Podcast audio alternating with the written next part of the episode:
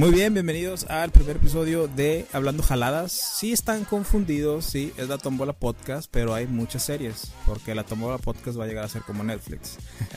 el día de hoy, en el primer episodio de Hablando Jaladas, tengo invitado a mi gran amigo Gancho García de, eh, de diferentes podcasts. Ahorita a ver si nos explica un poco. Tenía, yo lo conozco del podcast que era Historias sin terminar, ahorita está haciendo proyectos diversos y tiene otros proyectos. Gancho, ¿cómo estás? Bien, bien pues mira, eh, ya ansioso y este muy contento de poder saludarte, mi querido Baruch, y acompañarte en la tómbola que promete ser el Netflix de, los podcasts con diferentes contenidos dentro de uno mismo. Me encanta esa idea, ¿eh? Muy, muy bien, me gustó. Fíjate que cuando empecé el podcast, eh, pues ya sabes cómo soy yo, de que me gusta hacer todo a lo grande. Javier era muy bueno en el otro podcast de más contenido que teníamos, era muy bueno en pararme y frenarme cuando quería, le echaba mucho comida a mi plato, ¿verdad?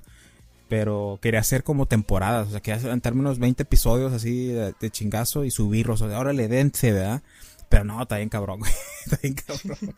Sí, está bien difícil, la verdad. Eh, la semana pasada fue la primera semana que, que, que ya empecé bien a bien y me aventé tres episodios, dos de Los amantes de la irrealidad con mi amigo Víctor y uno de, de Cosas Extra. Y me tomó varios días para preparar todo eso, ¿eh? Y todavía, hasta ahorita, hasta el, día de hoy que estamos grabando, no he hecho las redes sociales del, del podcast. Entonces sí, uno solo sí está cabrón mover todo el pedo. Sí, pero aparte ya dijiste que era más fácil con lo del el chat GP, ¿no? Sí, eh, uff, no, hombre, este, ayer en dos horas me aventé todo un episodio sobre el metaverso, criptomonedas, NFTs, y blockchains. No sé si estés familiarizado con toda esa tecnología, pero usé esa, usé, usé el chat GPA, el, chat GPT, y te digo, me hace como el 80% del trabajo porque ya nada más tú lo modificas y lo pones de la manera pues que tú quieres, ¿verdad? Sí.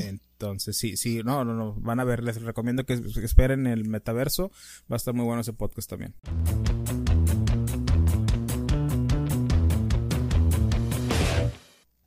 Se acaba de estrenar la película de Mario Bros. Eh, y ya recaudó más de 400 millones de dólares a nivel mundial. Fue muy buena película con grandes personajes en el elenco eh, de inglés y en el de latinoamericano que fue el que yo miré, también estuvo muy, muy bueno en las actuaciones. No sé, no, no ubico a los, a los personajes, digo a los personajes, no ubico a los actores que hicieron las voces de, de los personajes.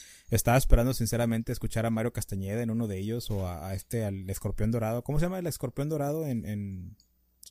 Alex Montiel, ¿no? Alex Montiel.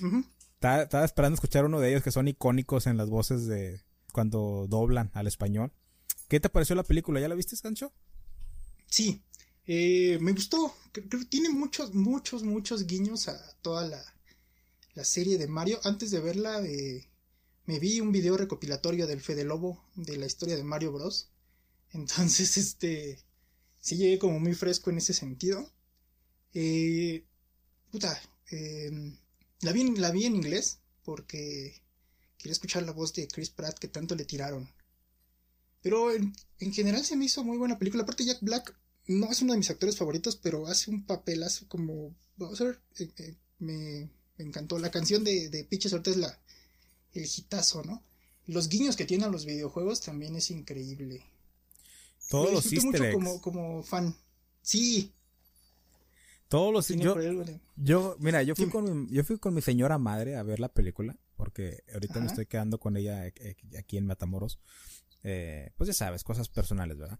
Pero pues salí con ella a ver la película. Y íbamos a ver otra película, pero fue día de estreno, entonces todas las salas eran de Mario. Y le dije, pues vamos a verla, ma. Y me dice, está bien, X, no. Imagínate, mi mamá una señora de 70, 70 años viendo Mario Bros. O sea, cuando salió Mario Bros, mi mamá ya era, ya era grande, o sea, no, no, es del, no es de la generación de videojuegos, ¿verdad? Sí. Y cuando salimos de la película, me dio, me dio la inquietud de preguntar, le pregunté, ¿qué te pareció la película, ma? Ah, estaba buena, estaba muy bien, estaba entretenida. Y yo me quedé, ah, ok. O sea, es una persona que nunca ha sido la historia de Mario. Si yo que he seguido la historia de Mario no me sabía exactamente, yo nunca cuestioné por qué Bowser siempre raptaba a Peach. Y pues ya, ya, ya sé por qué, pues se quería casar con ella. O sea, Bowser no es un villano, es, es alguien no, que no, que malentendido. Sí. Es muy triste su historia. ya, te estarían cancelando ahorita, estarían diciendo, no, es que Baruch se identifica con los las cuestiones negativas de, de Bowser.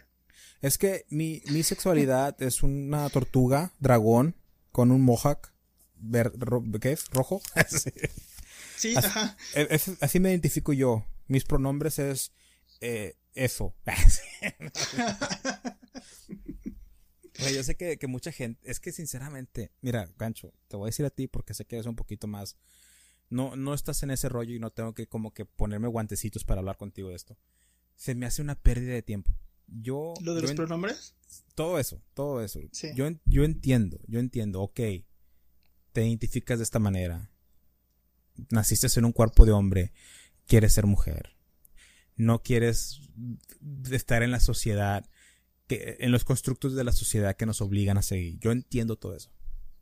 Pero ¿por qué chingados tú no entiendes que no me puedes obligar a mí a seguir lo que tú quieres? Solo por tus huevos. ¿Sí me explico?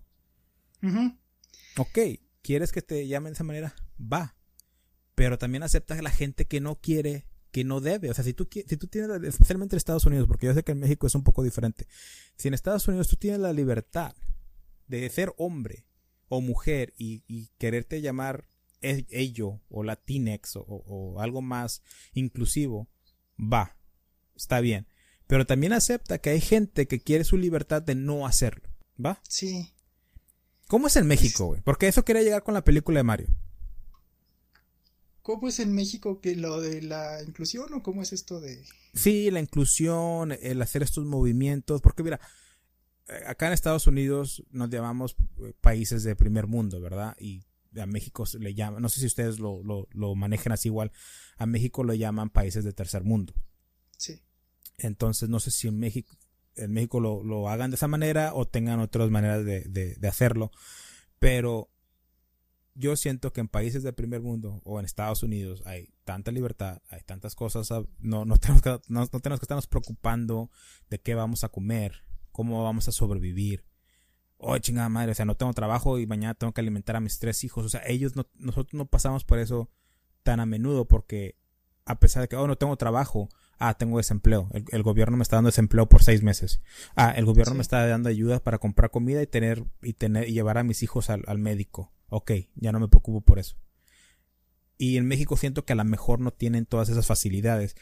Entonces les da, o sea, hay más emergencias que tienen que poner sus energías que no les permite, yo siento que no les da tiempo de estar, ay, es que no me siento en el cuerpo eh, eh, exacto y quiero cambiar eso. ¿Sí me explico?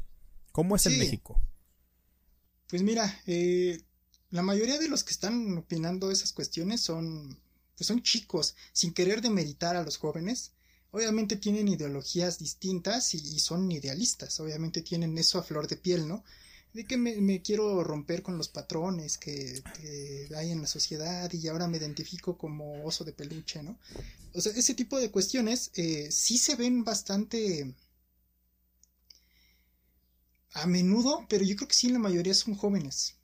Yo creo que arriba de 30 ya no, ya no te van diciendo esas cosas, a menos que tengan una, que sean de una posición acomodada. Como dices, tenemos otras cosas en qué pensar pero últimamente, mira, pasa mucho con la gente, en la gente de, de, Twitter, es gente que,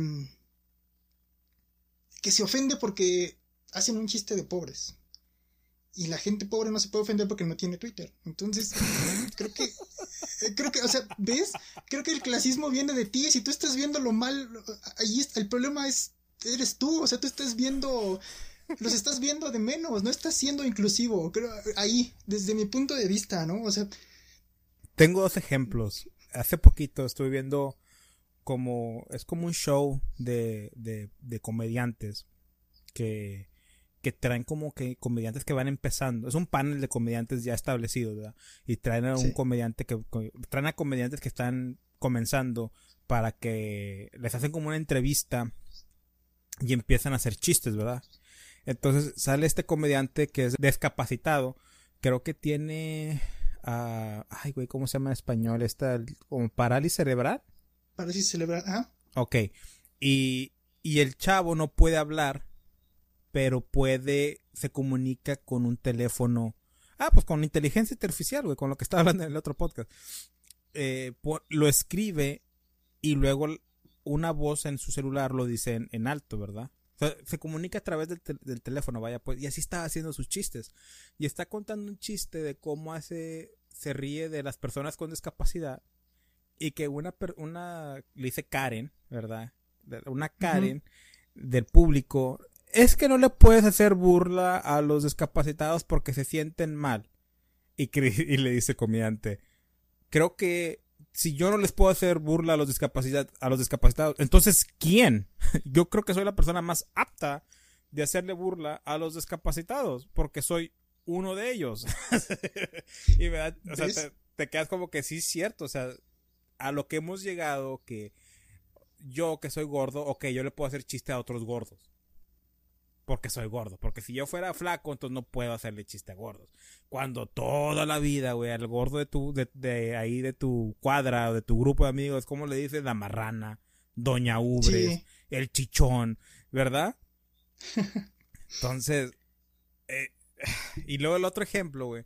No sé si supiste, no, no sé su nombre, porque los nombres de asiáticos son muy difíciles, güey. Pero es esta chava que se escapó de Corea del Norte a sus 13 años y se fue a Estados Unidos. Y hoy en día es, platica de su experiencia, cómo es Corea del Norte, para, para difundir todas las atrocidades que pasan en Corea del Norte. No sé si has escuchado, no sé, ¿has escuchado de ella o no? Eh, ¿No es Chingo Amiga, una que vino aquí a México? No, no, no, no. Corea del Norte. No, No. no, si no, no, no sé quién es. No, no, no. Y los, man- y lo- mi y los mangos, ta- los mangos están bien baratos. Sí, exacto. No, no es chingo, no es chingo amiga, güey. Es otra, es otra chava, güey. Que es joven, Sí.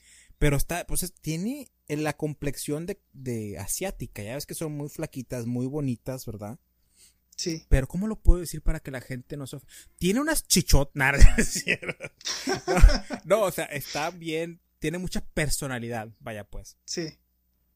y está bien flaquita, tiene mucha pechuga, entonces acá los gringos, cuando es una, una muchacha flaquita, muy muy flaquita, pero está bustona, le dicen las heavies. O sea, ok, ajá. heavies como de pesado, ¿verdad? Sí. Oh, está, está flaquita, pero tiene las heavies, le dice, o sea, como que está chichona. Entonces, este otro comediante la trae a su podcast y le dice, oye, es que yo alguna vez te miré en este otro podcast y de Joe Rogan, lo has de conocer, el podcast más famoso del mundo. Eh, y dije el comentario en uno de mis chistes de que tienes las heavies, ¿verdad? Y dice que la chava se rió. O sea, se le dio risa y dice, no, no te preocupes, no me ofendo. Cuando le invita a su podcast y están hablando, comienzan a hacer chistes de eso. Él mismo le Sí. empieza a hacer chistes a ella de eso. Y que dice en su programa, qué bonita es la libertad. Nunca nadie se había, nunca nadie había hecho burla de mí en este contexto. Y te quedas como que, wow, o sea, ella escapó de, de Corea del Norte y porque pasó por muchas cosas, la gente no la quiere incluir en esto de, de- del rebane, de llevarte con ella. Porque como tú y yo podemos, o sea, rebanarla, ¿verdad? Ah, te puedo decir algo, tú me dices algo y estamos bien. Imagínate una persona Sí. que no lo puedas hacer y toda su vida ha sido privada de eso. Sí, pues es algo nuevo para ella, ¿no? Y hasta refrescante. Mm. Dice que se sintió aceptada. O sea, sintió como, ah, Sí, esto es lo que se siente la libertad. O sea, que alguien te haga burla de ti en un contexto de inclusión, vaya pues. Cuando yo iba en prepa, eh, nos tocó en un salón con una chica que eh, era invidente. Estaba ciega, pues. Este. mm, Ay, se llamaba Dolores. Y de hecho, eh, pues bromeábamos con ella, así de. Estábamos viendo lo de la graduación, me acuerdo, y decíamos, ah, pues entonces, este, ya sabes los básicos, ¿no? De, ¿Y tú cómo ves, Dolores? Y se reía. O sea, neta, o sea, pero neta, neta, y- ella, ella lo veía así como de. Una vez le preguntaron la- las, las autoridades que si se sentía enojada y me dijo, no, me siento en el salón, en este salón soy muy cómoda porque éramos muy desmadrosos en el salón. Entonces, y si me siento contenta porque me siento incluida. Se bromean conmigo. No me ven como menos. O sea, la gente que se ofende es gente que no tiene esa, a veces ni siquiera están enfermos de nada. O sea, te digo, la gente que se ofende por los pobres no son los pobres, es gente que tiene dinero, que tiene un prejuicio. Ahí el problema es de ellos, de su clasismo, de su racismo. Es la gente que se ofende. Muchas veces, ¿eh? Yo creo que es la gente que tiene mucho tiempo. Mucho tiempo libre. Sí, también. Pónganse a hacer algo. Pues mira lo que decías también de Estados Unidos, ¿no? Que tienen mucho tiempo libre, por eso hay tanto asesino serial. tenía, tenía un compañero de trabajo, güey, que siempre nos contaba que tenía puro pedo con su esposa. Dice, no, hombre, a veces llego bien cansado del trabajo y, luego quiere que andemos haciendo esto, haciendo lo otro. Y le digo, güey, ¿tu, tu vieja ocupa un hobby, güey. Está todo el día en la casa haciendo nada y, pues ocupa un hobby, güey, ponla a vender a Bon, ponla a vender Herbalife o algo así, güey, vas a ver que te deja estar chingando la madre. Y pues no crees que lo hizo, güey, y sí, y sí funcionó.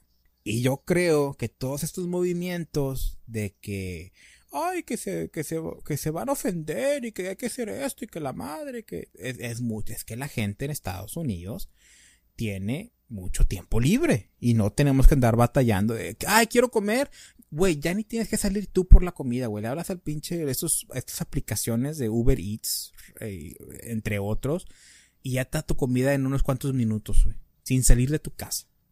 O sea, ya no tenemos, ya no somos esos, esos, esas, esa civilización prehistórica que teníamos que ir a cazar por días y para traer un venado y alimentar al gurú. Ya no somos esas personas, güey. Sí, aquí hasta te traen el súper. Y si no encuentras un hobby, si no encuentras un hobby o no encuentras algo en qué pasar tu tiempo, te, te desmadras y comienzas a tener estas ideas pendejas de que, de que, ay, no, que está todo muy mal. No, güey. No sé si has estado viendo mucho la política, güey, pero estamos a, a, nada de que empiece la tercera guerra mundial. ¿Qué crees que van a hacer todos esos pinches tiktokeros, todos esos jóvenes que, que están con sus mamás de que tratando de cambiar al mundo según, porque hay mucho, mucho que falta. Cuando los manden a la guerra, güey, cuando realmente se pongan las cosas difíciles de todos ahí, ¿qué crees que va a pasar, güey? ¿Qué tal todos esos que, ay, yo me identifico como Dale y que les digan, no, ni madre, son hombres, órale, a chingarle? Aquí fusilamos a todos, no nos importa. Exactamente. Ahí todo, y, ah, y, dónde van a quedar las feministas de que no, que queremos ser igual de edad, pues mándenlas también ahí. ¿dónde No, no, siempre no, no, somos nosotros en la cocina. Vas a ver, te apuesto, güey, yo voy a estar allá en la guerra, vas a ver, porque todavía tengo edad de que me manden. Y yo voy a estar ahí todo amargado de que chingada madre, van a matar a mí, güey, ching, y, y, y, todas las feministas allá en su casa. No, que yo aquí en la cocina estoy bien mamalón, vas a ver. yo siempre, siempre dije que teníamos que estar aquí, este, en donde pertenecemos, ¿no? yo nunca fui a una marcha. Ah, la... Es que sí, ¿sabes qué? Aparte están minimizando mucho luchas muy cabronas. O sea, eh, a menos aquí en México hay maltrato a la mujer y es muy fuerte. O sea, la verdad sí, sí está muy, muy cabrón. Pero las, las morras minimizan mucho ese pedo. Mucha, mucha gente. El problema es que la gente, a veces gente que ni es maltratada, está pasándole esas cosas a, a, sus parejas. No sé también feministas que sus que la llevan bien con sus papás, este, están poniéndole estigmas a sus padres de que, ay, es que tú un día no me quisiste comprar un G.I. Joe, ¿no? Pues tu papá no sabía qué pedo, o sea, también entiende, no seas tan cerradito. Sí, entiende que los tiempos cambian, o sea, hace unos años atrás. Claro. Se miraba mal la homosexualidad, se miraba mal que las niñas jugaran con cosas de niños. Esos eran los tiempos de antes.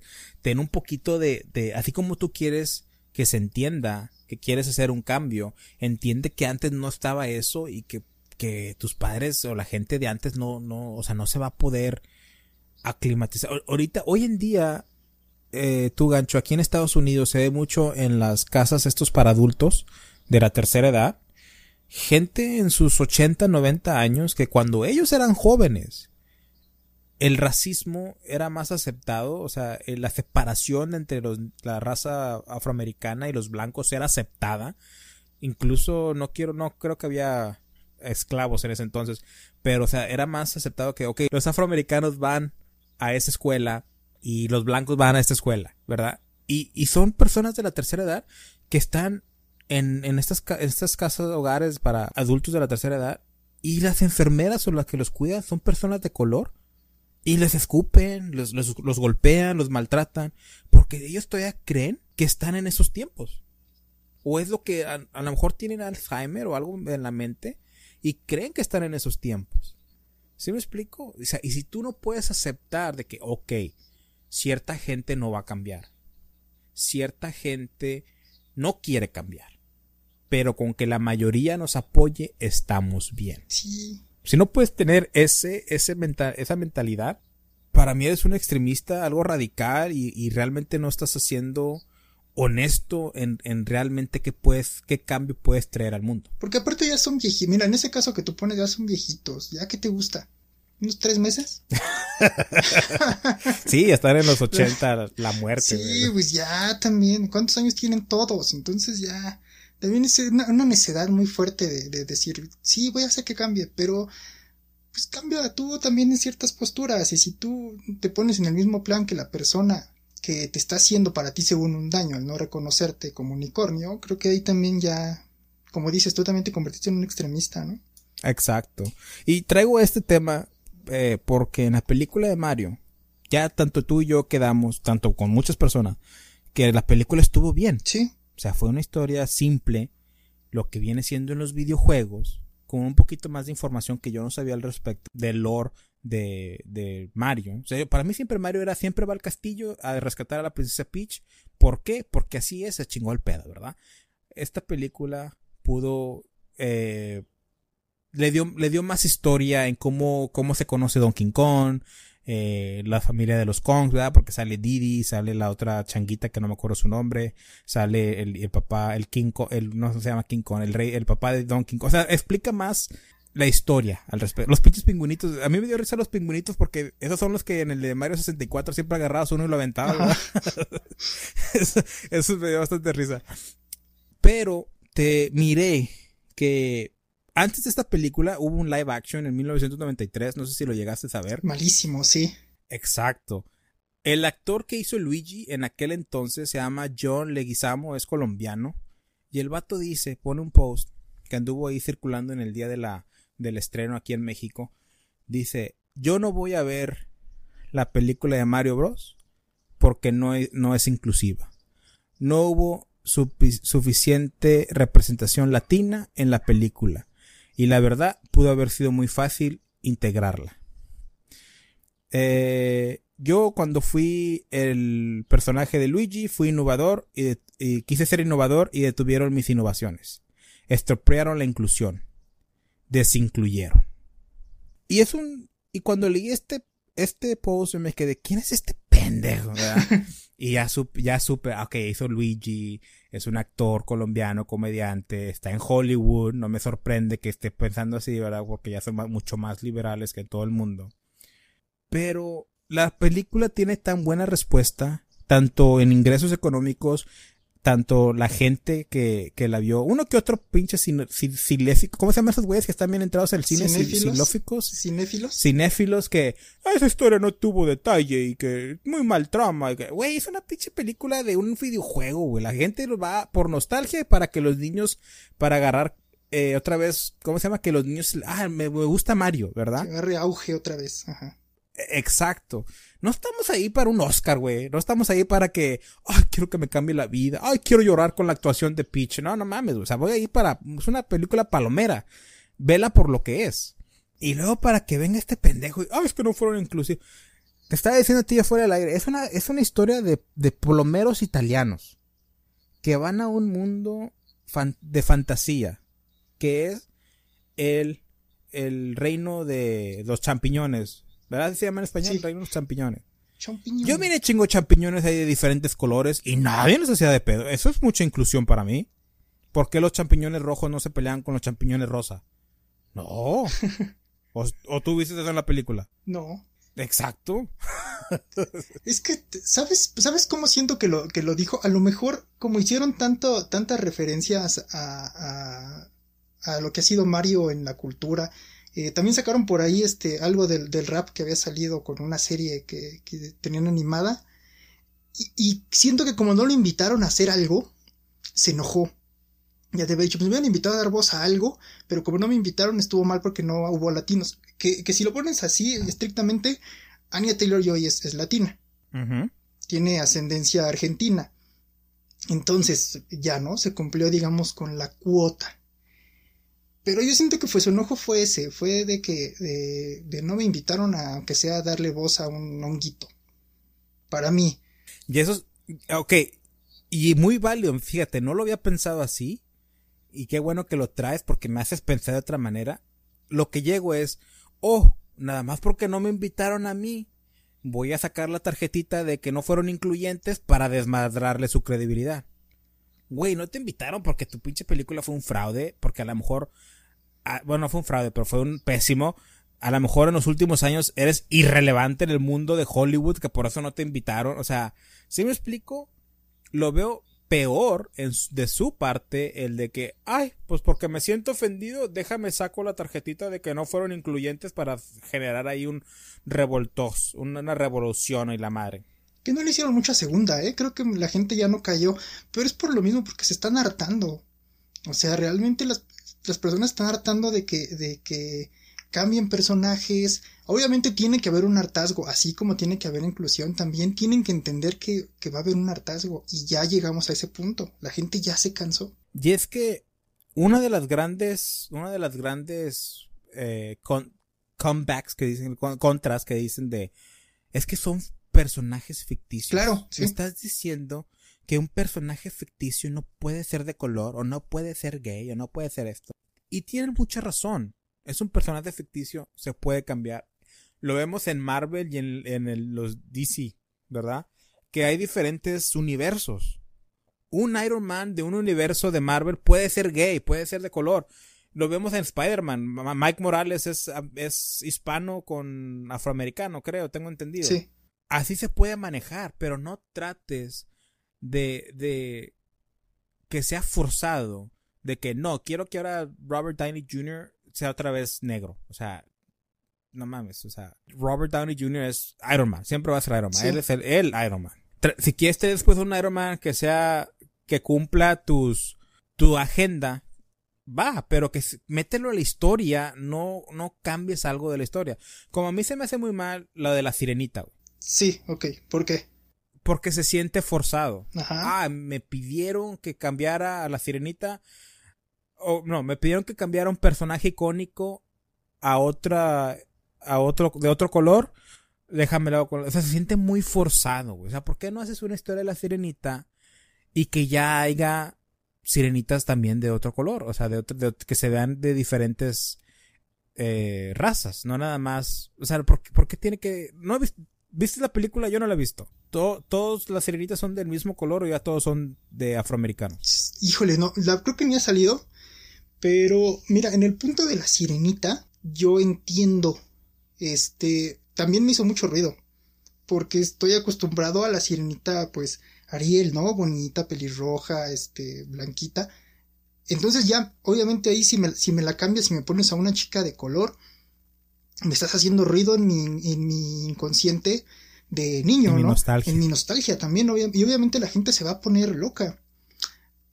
Está bien, va, pero yo tengo un punto medio. Ya ahorita Sandra me estará diciendo que no fuera tibio.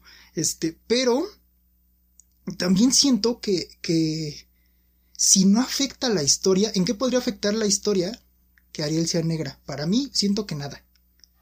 O sea, no cambia nada el color de su piel. Para mí daría igual la historia. Ahora, también entiendo que nos pega nuestra nostalgia de, de, de niños, como tú dices, ¿no? Porque me acuerdo que esta hermana tenía un juguete de la sirenita que me encantaba verla así, toda bonita. Em, sí. Entonces digo, ahí, ahí eso es lo que, lo que, lo que entiendo. También lo que no está bien es que ya estaban poniendo así de, no, y vamos a fundar firmas para que no se haga y para que... Ahorita el problema de todas las redes sociales es que ya tenemos cómo expresarnos. Antes, si nos ponían un personaje negro, imagínate en los noventas, eh, si hubiera salido un Nick Fury negro y la gente se empezara a quejar y se empezara a decir, no tenían dónde, o sea, podían destrozar su casa enteramente y nadie más iba a enterar que estaban enojados por porque Fury es negro, ¿no? Ahora tenemos Twitter y vamos y nos quejamos ahí, para bien y para mal. Y un grupo de personas empieza a amenazar que vamos a cancelar. Claro. Sí, sí, sí. Se pierde la tolerancia. Y eso es lo que me preocupa, güey, que ah, te vamos a cancelar y muchas de las grandes empresas como YouTube, Google, Facebook, Twitter, bueno, Twitter ya no con, esto de Elon Musk, Pero grandes de esas compañías, güey, lo, lo, lo toman en cuenta. O sea, sí. te cancelan, sí te bloquean, sí te, sí, te afecta el algoritmo, güey. Sí. Por cuestiones de un grupo de personas. Y yo me pregunto, mi, mi gran problema es, ¿qué pasa con la gente que no quiere ser inclusiva? ¿Quién pasa con la gente como yo en este caso de que, ok, yo estoy a favor de, de que trae, a mí no me importa ver diferentes razas en una misma película, pero, o sea, que no se sienta forzado, trae nuevos personajes. Claro. No, no cambies otros personajes. O si vas a cambiar un personaje ya establecido, que tenga una historia coherente el por qué. No nada más de que, ah, pues es la cernita y es negra. O sea, no, o sea, ¿por qué? Si me explico? No nada más como una, una, un ejemplo. En la película de Avengers, la de la última, ¿cómo se llama? Eh, Endward, no, Endgame. Sí. Hay una escena bien forzada, güey, que me dejó un... A pesar de que me encantó la película porque fue el culmine de 10 años de estar viendo películas de Marvel, hay una escena bien forzada que me dejó un gran mal sabor de boca al final en la guerra contra Thanos, que Peter Parker tiene el guante del, con las piedras de la, de la, ¿cómo se llaman? Las piedras, las piedras güey, ya se me olvidó el nombre. Del infinito. Las piernas del infinito, ándale y que le dan una madriza y que termina cayéndose y que llega esta Lee Bra Brie Larson. Lee, ¿Cómo se llama? Brie Larson. Que llega como Capitán Marvel y le dice, y que dame la, la, el pinche guante, un huerco mocoso. Y, pero, pero ¿quién te va a defender? Y que dicen, no ocupamos. Y que se ponen todas las viejas así eh, en línea. Y que tienen esa parte en la que están, todas comienzan a hacer algo para abrirle espacio a, a Capitán Marvel para que vaya a, entregar el, guante. No, ni me acuerdo qué chicos iba a hacer con el guante. Esa escena se me hizo bien forzada, güey. Porque en mi mentalidad yo digo, ok, si quieres ser inclusivo y quieres darle más protagonismo a las mujeres, igualdad, que es lo que estás peleando, ¿por qué no pones hombres y mujeres defendiendo a la misma vez? O sea, ¿por qué tuvieron que ser puras mujeres una tras otra y no pusiste como que, o que a la Wasp y luego que a Ant-Man y luego, no sé, el de Waka, este, el Priest T'Challa, y luego a, la hermana. O sea, ¿por qué no pusiste uno y uno o, o, o aleatoriamente entre superhéroes hombres y mujeres? ¿Por qué le quisiste dar el enfoque nada más a las mujeres en una parte pequeña de la película? O sea, ¿por qué no lo hiciste a lo largo de la película? Sí, se vio más natural, ¿no? Cuando, cuando Pepper y Tony eh, se unen con las armaduras, ¿no? Y creo que es una escena como de cinco segundos y se ve más natural. Y dices, órale, va. Siendo que aquí entra y está perfecto. Sí. Exacto. Sí, sí la sentí forzada. Sí, dije, ay, como que voy metida con calzador, ¿no? Y hasta en The Voice se burlaron de, de esa escena, ¿no? En la serie de The Voice, de Prime. A ver. Este. Ah, no lo he visto. Es una que he querido ver, pero nada más he visto el primer episodio ese. Sí, se burlan, o sea, te ocupan muchas cosas de, de, de, Marvel. Ya de por sí el cómic es. El cómic es bastante fuerte. No, no tiene mucho que ver con, con, la serie, pero la serie también es irreverente dentro de lo que se puede ser, ¿no? Porque ya sabes, hay muchas limitantes. Pero te digo, y en la de Mario, regresando a la de Mario, porque yo siento que fue una gran película y estoy muy emocionado porque miré muchos easter eggs que abre la posibilidad de que hagan un universo Super Smash Bros. Que si lo hacen, yo dejo el universo Marvel y me enfoco nada más en Super Smash Bros. Pero Peach, desde un principio, es doña chingona porque es la reina del, del reino champiñón. Puede hacer los, los de estos eh, niveles que haces durante Mario, ¿verdad? Que tienes que estar brincando y, y quitándote de los, de los, de estas plantas carnívoras y todo eso. Ella lo hace primero como si nada. Incluso en la película dice de que no te preocupes, es tu primera vez, no todos pueden la primera vez. Y ah, gracias. Y se quedan calladitos. Y dice Mario a, a Peach, tú lo hiciste la primera vez. Sí, sí lo hice la primera vez. o sea, la establecen como doña chingona. Muy, muy orgánicamente, güey. Te juro que yo no me di cuenta hasta que me empecé a preparar para este podcast. Que me quedé. Esta película no hicieron nada de lo que me. Ah, espérate. Sí, sí cambiaron un poco a Peach. Porque en la historia, Peach siempre es la damisela en peligro que está capturada por Bowser y Mario tiene que ir a salvarla. Esta vez no. Esta vez ella va con Mario en una trayectoria, en una aventura para reclutar a los Donkey Kong. Y luego ya cuando fracasa eso, la rapta, bueno, acepta ir con Bowser por el, porque se sacrifica por el bien de su reino. Sí. Y aún así cuando se va a casar, ya tiene un plan para partirle a su madre a Bowser. Y luego te das cuenta, ay, estoy dando todo el spoiler de la película, eh, pues chinga su madre, si no la vieron, no supe. sí, pues sí, ya, ya pasaron dos semanas, ¿no? ¿Tres? Ya. Voy a tener que poner al principio spoiler, se me olvidó. y, y, y me gusta, bueno, no se sintió forzado como este Mario realmente iba a salvar a Luigi. ¿Te fijaste eso? ¿Te das cuenta de eso? Sí, el Peach se, se, se, se, cruzó, ¿no? Ahí como nada más. Exacto, o sea, fue con Peach, ayúdame a encontrar a mi hermano. Sí. No fue de que voy a ir a salvarte a ti porque Bowser te raptó. Entonces ahí estuvo el cambio de que, ok, ya no es la damisela en peligro, los hombres no tienen que rescatar a las mujeres, ellas pueden valerse por sí mismos. Fue muy natural. Yo durante la película ni me di, ni me di cuenta, lo disfruté, me encantó, gran película por lo que es, ¿verdad? No es una película para el Oscar, no es una película de esa de que, ay, no mames, qué gran actuación, ¿no? Es una película palomera de un videojuego. Sí, te digo, se, se siente natural, fluyó, porque te digo, todo ya estaba realmente, pues muy, vamos, vaya la, la, vaya la redundancia, muy forzado, muy metido con calzador. Entonces la gente se iba a hartar, tarde o temprano la gente se iba a cansar. Y si te fijas, eso de la cancelación ya no está funcionando mucho, ¿eh? Ya también empiezan a salir personajes irreverentes que empiezan a decir, pues es que no está tan chido que nos cancelen si no podemos decir lo que pensamos. Es una consecuencia de... Tenía que pasar. Sí, es que es hasta un...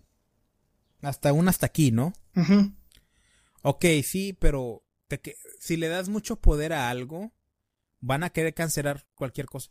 No sé por qué presiento que los que cancelan no, fueron cancelados. ¿Sí me explico? Sí. Tipo como que le dieron una probada de su mismo chocolate. Así de que, ah, vamos a cancelar a ti por estarnos cancelando. Así como, ¿qué? Eso no, no puedes. Así como que le pusieron la, la, la carta de uno que, que reverse, reversea. O sea. Porque es que tienes razón, güey. O sea, llega un punto en el que, oye, está madre, pues ya para con ustedes tengo que estar agarrando así. Ah, no sé, no sé si has escuchado. Ahí en México es se, se maneja la Bud Light. ¿La qué? ¿La cerveza? La cerveza, sí. Sí. Ok. Acá en Estados Unidos, no sé si en México probablemente no lo están viviendo. Acá en Estados Unidos, Bud Light hizo un patrocinio con una persona, no estoy muy seguro, probablemente lo estoy diciendo mal y si lo estoy diciendo mal, déjenlo en los comentarios para informarme bien porque no, no investigué esto, esto es por fuera. No tiene nada que ver con el que había planeado en el tema. Pero una persona que creo que es trans o creo que es trans, creo que es, era hombre y se hizo mujer. Y tiene un patrocinio con Bud Light. Y Bud Light se hizo como que LGTB friendly, ¿verdad? Que apoyando a la LGTB. Sí. Y creo que pusieron la imagen de esta persona transgénero o transexual, no sé cómo se le diga exactamente porque no conozco la persona, en las, en las, en las, en las latas de la cerveza. Ajá se hizo un pedo, güey, porque muchas de las personas que toman Bud Light no querían eso. Ya sea porque sean discriminación, por otras razones, por porque tenemos en cuenta que aún en, en, todo el mundo hay personas muy cristianas, muy religiosas, que la homosexualidad está mal vista por su religión, ¿verdad? Sí. No es exactamente el motivo de todas las personas, pero los, los números de ganancias de Bud Light fue afectado muy, muy, muy considerablemente con este patrocinio con esta persona. ¿Qué te quiere decir esto? Una persona normal diría, ah, pues qué pinche gente culera, ella qué culpa tiene, eh, ¿sí me explico? Sí. Pero una persona más cuerda y que analiza las cosas te da a entender si les afectó en sus ganancias tan considerablemente es porque hay mucha gente que no quiere eso. Y si mal no recuerdo, yo desde que soy niño siempre se me ha enseñado que la mayoría gana. Ok, sí. Entonces, ¿por qué si la mayoría de un país quiere algo, por qué lo forzas a no a seguir algo que no quieren hacer? ¿Por qué no tenemos esa, esa capacidad mental de aceptación de que, ok, yo quiero esto para mí, pero la gente, de la demás gente no lo quiere, está bien porque están en su derecho. Nada más con que a mí no me prohíban hacer yo estar bien con eso, Si me explico? No quiero forzar a los demás de que, ay, pues te chingas, vas a ver ahora un Mario mexicano, Luigi es de color y su papá es, y la picha es asiática y se chingan, o sea, te quedas como que, güey, ya no quiero ver esa película. Sí. Pues mira, es que sabes, parte de, de la inclusión, bueno, más no parte, sino este, la base de la inclusión es la visibilidad. El problema de la visibilidad es que no te puedes esconder. Entonces, cuando eres visible, vas a recibir elogios y vas a recibir críticas. Ahí está, ahí está la cuestión. Creo que por eso también es importante la, inclusión, porque sí hay que visibilizar, pero también esa visibilidad va a hacer que, que, que haya críticas y que la gente diga, esto no me gusta, y es normal y es natural. No podemos decir que todo nos gusta. El problema de aquí es que estamos siendo muy eclécticos, estamos siendo muy radicales. Si no te gusta, es malo. Y si te gusta, es bueno. Y tiene que haber un punto medio. Para mí, siento que, lo importante de esto es punto medio. Decir, órale, va. Yo respeto, no mato, no, no discrimino, no digo, simplemente no, no, no voy de acuerdo con, con, lo que tú haces, no estoy de acuerdo, no te voy a decir nada. Es más, si quiero, igual no te hablo, no sé. Pero tampoco te voy a discriminar, tampoco voy a ir a tu casa a quemarte, este, cruces, ni siquiera, o sea, no te voy a ir a, no sé, a decirte puto o cosas así, no, simplemente no te hablo te, y, y te tolero, digámoslo así, ¿no? Con respeto. Sí, claro, con respeto, siempre. El respeto. Claro. Y se, y se puede no estar de acuerdo. El problema es que vienen los, los progres o los, los woke y te dicen, no, es que si no, este, si no estás de acuerdo es que eres eh, transfóbico. Parte del problema. Sí, y dices, pues no, o sea, realmente no tengo que estar de acuerdo. Si tú estás bien, yo estoy bien con este pedo, y yo no me meto contigo, no te metas tú conmigo. Para mí siento que es la base de esto. O sea, siento que así deberían ser las cosas. Y es importante incluir gente. Que, que se visibilice la gente. Pero con historias nuevas. En, en, cuestión de cine, mira, antes.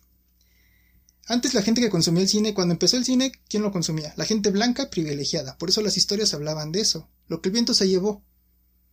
Es una historia de, de una chica que vive en una hacienda, con enamorada de un capitancillo, que no, que, que no le podía corresponder. Y había sirvientes de color, y creo que por ahí hasta cachetean a alguna. Porque, porque la gente que, que consumía eso pues eran personas ricas y querían ver historias de gente rica. Hoy más gente consume cine, obviamente quieren ver personajes, pero personajes nuevos. Personajes con historias nuevas. De nada sirve cambiar de color a, a, Superman si no está cimentado con una buena historia. Y a veces también somos caprichosos, ¿eh? Porque, por ejemplo, yo leí que iban a hacer a, John Constantine eh, hindú y querían a Riz Ahmed, si no me equivoco, como el actor. Y dije, ¿pero por qué? Dije, sí, yo, obviamente soy muy fan de este personaje y yo caprichoso y, te digo, eh, doble moral, porque también tenemos que aceptar que doble moral. Dije, no, ¿por qué?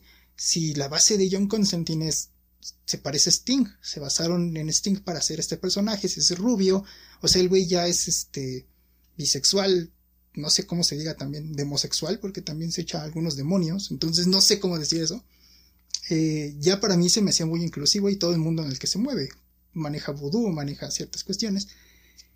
Entonces dije, ya para mí eso cumplía con la cuota, pero ya hacerlo hindú sí me movió. Pero te digo porque es un personaje que yo quiero, que yo aprecio, que me gusta. Y mi doble moral me dijo, no, si lo hacen este hindú me voy a enojar mucho. ¿Ves? A ver, déjame te hago una pregunta. Dime. Tú, gancho, que te gusta mucho el personaje Constantín. ¿Cómo podrían meter a este Constantín hindú a una trama que tú aceptarías? Ay. Híjole, es que sí, o sea, me haría mucho ruido desde verlo así, ¿no? Pero también está la versión de, de, de Keanu Reeves que no tiene nada que ver con la historia de Constantine. Sí. O sea, y es, y es una buena película, o sea, es la película más desapegada a la historia original, que es una buena película. Tiene una buena historia y no tiene nada que ver con, con Constantine. Pero hacer ya un Constantine, también lo querían hacer de color, si no me equivoco. Y Constantine era punk. No es muy común que haya punks este, de color. Hay una banda por ahí, Death, por ahí, que, y es alguna de las pocas, ¿no?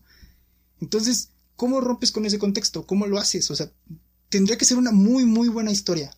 Muy, muy buena historia. Em, tiene muy buenas historias, pero sí me haría mucho ruido. ¿Qué tal si meten a este Constantine hindú y lo y lo presentan como el Constantine del Tierra 636 que está en este en este universo porque pues no sé, güey, la historia ya es de que un demonio intra, multiversos y que lo está persiguiendo y ocupa la ayuda de los Avengers. Ok, va. Y ahora, y ahora ya tienes a este Constantine, que es totalmente diferente al que se conoce, pero es Constantine, pero te lo presentan de una manera que dices, va, ok, lo entiendo. No tanto como que, ah, es Constantine, ahora es hindú se chingan. Eso es lo que yo digo que eso es lo que... Claro, sí, ya, ya te entendí, sí. Y no toma en cuenta es que ah, es que es la nostalgia, esto, esto es nostalgia, es un personaje ficticio, esto es nostalgia. Pues sí, güey, pero pues dale, dale valor a mi nostalgia. Yo quiero mi personaje que siga siendo el mismo. Sí. En este caso que me pusiste se me hizo bastante coherente. Por ejemplo, eh, ahorita con, con, Superman, ¿no? En la película de, de, The Flash va a ser una chica, de hecho es Supergirl. Y en, en el cómic de Flashpoint era Superman, entonces es ella la que está atrapada. Pasó con The Sandman, en la serie eh, sale Joanna Constantine, que es este, la, la, abuela de Constantine en los cómics, pero aquí es, ella cumple el rol de, de John. Ah. Y lo hacen bastante bien. O sea, la actriz es Jenna Cole. Pero que es la abuela, o sea, es como un tiempo diferente. No, es, o sea, borraron como de plano a Constantine, haciéndolo, haciéndolo eh, eh, Joanna Constantine, pero lo hicieron bien. O sea, tiene el mismo cinismo, tiene el mismo contexto, tiene las mismas cosas. Eh, y dices, me encantó, me gustó mucho el personaje, me lo quedo porque me lo presentaron bonito. Ah, ya, es como, es como la, creo que es Flashpoint, ¿no? Que, que, que Flash cambia la historia y en vez de que Batman sea Bruce Wayne, es, es, el Tony Blade, el papá de Batman, es el que termina haciéndose Batman. Sí, exacto, más o menos. Sí, algo similar. Sí. Va, eso también te, pero te explican, es otro mundo, es otra realidad no es la que tú conoces, pero es el mismo personaje, o sea, es Batman. Igual puede ser un Batman azteca, güey. Eh, creo que iban a hacer una, una, iban a hacer una historieta, unos, varias, una historia de historietas de, de Batman estando en, los tiempos de los aztecas, güey. No sé si se llegó a hacer o, o qué pedo, pero o sea, te cambian al personaje a otra cultura, a otra raza, pero si te lo explican bien, y, te presentan una historia que tú dices, órale, se las compro, no hay ningún problema. Pero cuando metes estas escenas o personajes forzados de que, ah, pues mis huevos los vamos a hacer, deja un mal sabor de boca a muchas personas, güey, y que no se les está dando esa representación, o que ah, no es que queremos todos que sean inclu todos quieren inclusión. Mm, ok, sí, pero no en mis películas, o sea, yo todavía quiero ser persona, ¿dónde me dejas a mí? ¿Va? ¿Sabes? ¿Viste la de Wakanda Forever? No, vi un resumen, pero no. La de que se pelea con... Yo pensé que le ibas a ver porque sale ese actor mexicano, ¿cómo se llama? Con, no, con Tenoch Huerta, ¿no? Ah, sí, también me tiene un poco cansado. ¿Oh, en serio?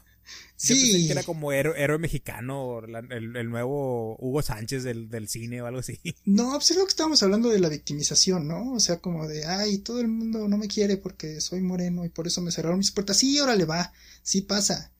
Pero de repente te digo, llega el punto donde cansa, donde dices, ya, ya, por favor.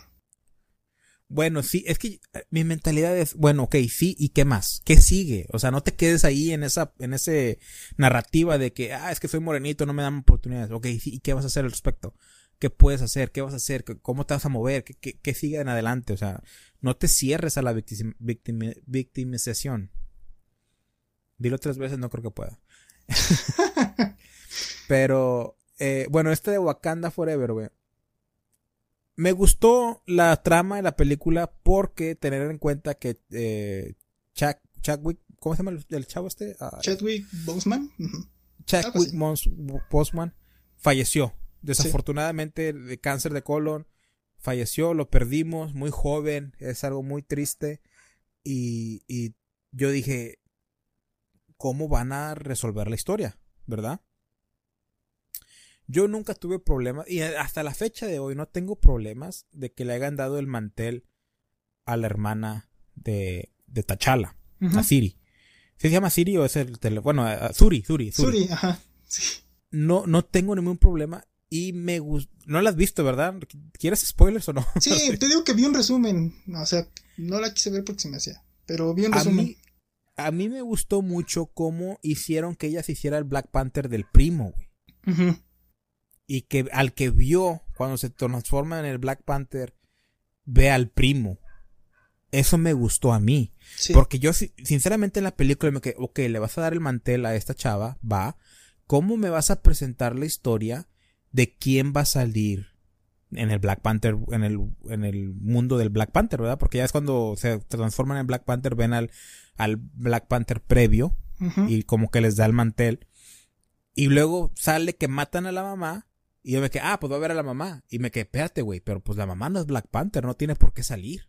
Sí. Y yo estaba toda la película, ¿cómo le van a hacer? ¿Cómo le van a hacer?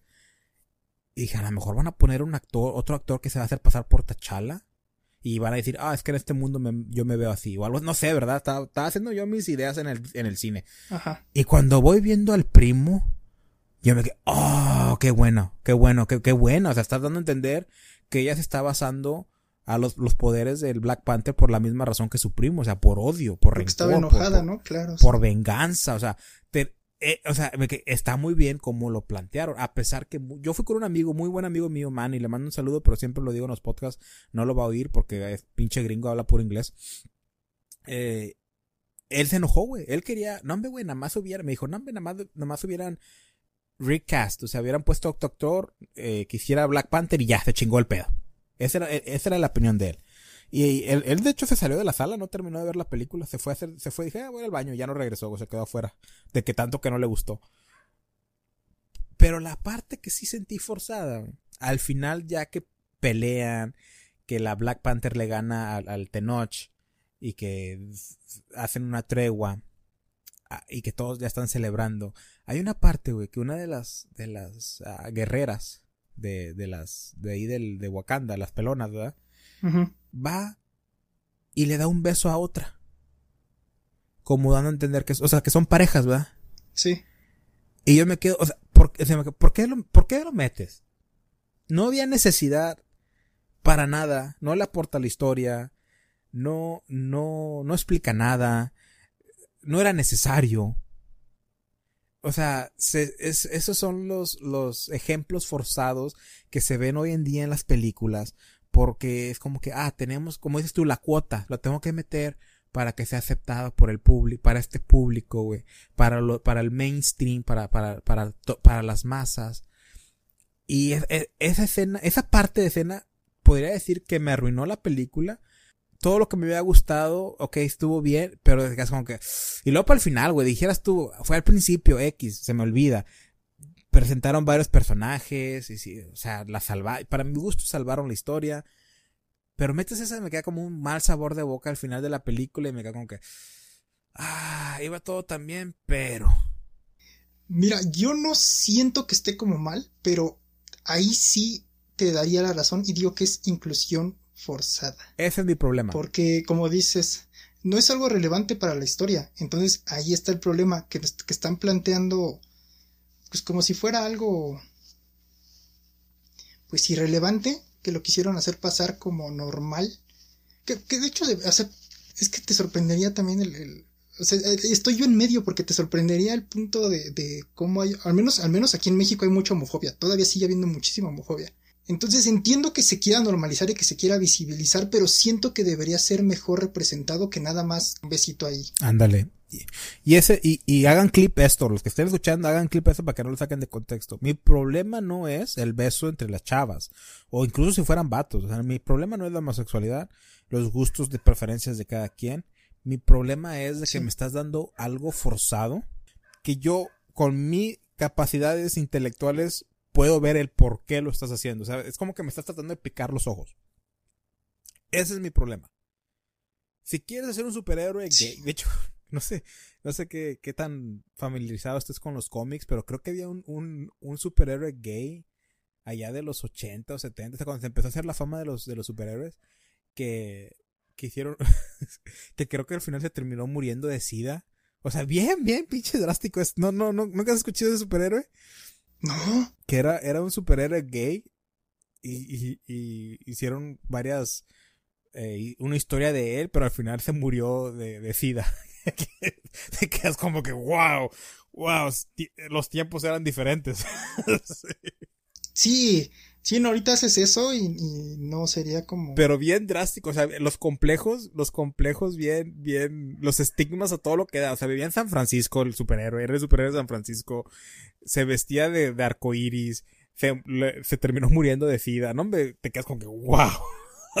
Sí, aparte imagínate, ¿no? El, el, estereotipo, o sea, ya de San Francisco, aparte ya vistiéndote como, como de arcoíris, creo que mucha gente no hubiera estado de acuerdo, ¿no? Hubiera sido, ah, es que está súper estereotipado. Sí. Pero ahora te traen un súper... A ver, quiero pensar... Quiero pensar... No sé por qué se me vino como que ya lo hicieron y estuvo... Ah, ¿sabes qué otro buen ejemplo? No era lo que, no era lo que estaba hablando de homosexualidad, pero... ¿Viste la de Wasp?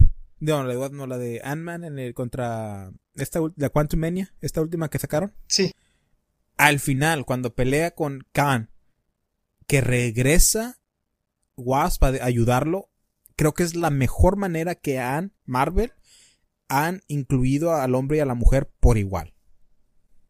Esa yo creo que es mi escena favorita como yo pensé que ya van a matar a este cabrón. Lo van a matar porque ya se le acabó el contrato y se va a quedar su hija como el nuevo Ant-Man o la van a hacer la Ant-Girl o Stinger, no sé, ¿verdad? Y que regresa la, la, la, vieja de este vato y entre los dos se chingan al, al, al malo. Yo me quedé, oh, qué bonito terminó esto. Así se hacen las cosas, Marvel. Así debiste haberlo hecho en Endgame. Me paré, aplaudí, todos fuimos felices, lloramos y nos fuimos contentos. sí. Es que te digo que todo tiene que, que... ¿Sabes cuál es el problema? Que... Que está entrando muy de, muy de golpe. Entonces, por ahí decía Chomsky que el cambio tiene que ser gradual, ¿no? Que si vas, que vas a introducir algo tiene que ser gradual. Y creo que ahorita se ha sentido muy de madrazo. Digo, no, no quiero decir, es que sabes qué, decir que está bien o está mal es ya... Es error. Ajá, es un error, porque hay, digo, hay un punto medio. Sí se tiene que hacer y se tiene que hacer bien. O sea, creo que sí tiene que haber nuevas historias, nuevos personajes. Eh, y sí, ahora le vamos a incluirlos, pero con historias chidas. Y ahora también esos que se empiezan a dar los golpes de pecho, ¿no? De decir, es que yo participé en esta película. Por ejemplo, decía Viola Davis, una gran actriz. Participó en una película que aquí se llama... Ay, no me acuerdo. Ay. Bueno, el chiste es que eh, narran como la historia de una chica que... que... blanca. Que recopila varias historias de... de mujeres que... negras que servían en casas de blancos, porque eran sirvientas. Entonces estaban diciendo, no, es que estamos poniendo al hombre blanco como el liberador de, de las personas de color. Y dije, pues es que en esa época era así. Mm. O sea, como... Para mí una inclusión forzada es eso, que quieras meter un personaje en un contexto donde no, no le... no era el real, porque estamos borrando la historia y acuérdate que quien está quien olvida su historia está condenado a repetirla y decir, antes sí era muy aceptado ser negrito. O sea, no. Vivieron muchas cosas muy horribles, eran segregados de, de, de, este, de los autobuses, no podían ocupar ni los mismos baños. O sea, hay cuestiones que son importantes recordar para no repetirlas. Y no, y el hecho de que quieras borrar esas cuestiones, pues a mí se me hace algo incorrecto, ¿no? Exacto. Hay que recordarlo por lo que son y saber. Te digo, es que como lo hemos dicho y siento que siempre regresamos tú y yo a este, a este mismo conclusión, güey. Empieza en uno mismo. Sí. El cambio empieza en uno mismo y el la aceptación de que, ok, quiero un cambio, quiero que acepten mis gustos, quiero que acepten lo que soy, pero a la vez tienes que aceptar tú que va a haber personas que no lo van a hacer. Güey. Y porque no te aceptan, no quiere decir que ellos están mal, o que son tus enemigos, o que debe que haber esa separación. O sea, solo porque no estés de acuerdo con alguien no quiere decir que, que ya sean, nunca se van a poder llevar bien, o que no van a coincidir en otras cosas, o que no pueden llevar la fiesta en paz, güey, ¿verdad? Ya si un cabrón o una persona si te está atacando por tu ser, porque, eh, por quien eres, pero por, por, por algo dañino, o sea, que te quieren lastimar, te quieren, realmente te quieren hacer mal, ahí cambia la cosa, ¿verdad? Ahí sí fomento toda la violencia del mundo. ¿Para qué resolver las cosas hablando si se pueden resolver a chingadazos, verdad? Claro. Pero, pero esa es, y se ve mucho en México, güey, porque yo vivo en frontera, tuve mucho, de hecho, aquí había unos muchachos, amigos, muy buenos amigos míos de Acapulco, descendencia afroamericana, fácil, güey.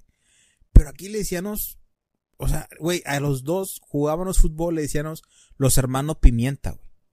Era, era, su, era, era su, era su dupla, güey. Se iban atacando, oh, los hermanos Pimienta, le decíamos, güey. Y, y, dirías, no mames, güey, que, que, que, pero es muy diferente. Yo veo en México, güey, cómo el, se le podría hacer bullying, pero el llevarte con tus amigos, insultándole con la, con sus, con su físico, con, con, con sus cosas que, que, que tiene, ¿verdad? Es de llevarte con él y no lo haces con esa malicia de lastimarlo o, o, o hacerlo sentir menos. O sea, con tu amigo, o sea, güey, yo tengo, tenemos un amigo, güey. Tengo un podcast que voy a hacer con mi carnal, güey, de los apodos que teníamos aquí en la cuadra, güey. Teníamos un amigo, güey, que le decían nochas, güey. Por panochas. Ajá. De que era bien, era bien panochón. O sea, todo quería andar sabiendo y andarlo contando más adelante. Y le decían la nocha, güey. Imagínate, güey, que a ti te dijeran la nocha. Por sí. esa razón. Es uno de esos apodos que te quedas como que, oh, güey.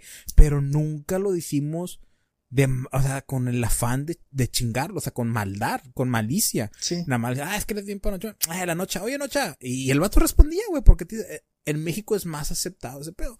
Yo siento, tú me dirás, que México es más el clasismo. Sí. El, el clasismo de que el pobre al rico, de que, ah, siento que eso ahí, ah, uh, eso es como que un tema más sensible para los mexicanos. Sí, adolecemos mucho de eso, de, de clasismo, y creo que sí aplica mucho o sea, creo que México tiene problemas así en, de eso, son machismo, clasismo y la homofobia también. Fíjate, parece mentira, pero en México sigue habiendo mucha homofobia. Sí, sí, te digo, lo percibo muy, muy seguido. Hace poco me tocó ir a un barcito y este... Estaba yo echándome unas chelas muy a gusto y se me acercó un chico que era gay. Entonces se me acercó en el baño y me preguntó que, pues, ¿qué onda, no? Y yo así dije, no, hermanito, ¿qué crees que? Pues no.